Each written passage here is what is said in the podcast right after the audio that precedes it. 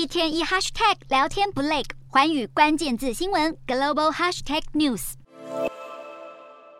美国财政部正考虑买回公债，而想要了解美国债券市场的问题，就必须先知道美国债券的三大买家。首先，美国公债的最大单一持有者是联准会。联准会自二零零八年实施量化宽松以来，就持续的大量买进美国公债，持有的债券从二零零八年的百分之七点六到目前的百分之二十六。新冠疫情期间，联准会就吸收高达百分之五十七的新债。然而，今年六月，联准会开始缩表。九月份更开始全速以每月六百亿美元的步调来进行缩表。如今全面实施紧缩之后，美债少了来自美国的大量需求，这也势必会对公债殖利率产生显著影响。美国公债的另一个债主就是外国机构，尤其是中国和日本。中国曾经是除了联准会之外第二大美债单一持有者，曾在二零一三年达到一点三兆美元的高峰，后来逐渐减少。近期中国为捍卫人民币而动用外汇存底，更让美债更进一步缩减。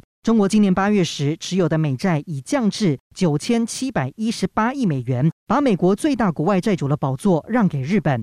日本以高达一点二兆美元成为第二大美债持有者，除了中日之外，其他外国持有者也纷纷减少持有美债。外国持有美债的比率从二零零八年的百分之四十八下降到百分之三十一。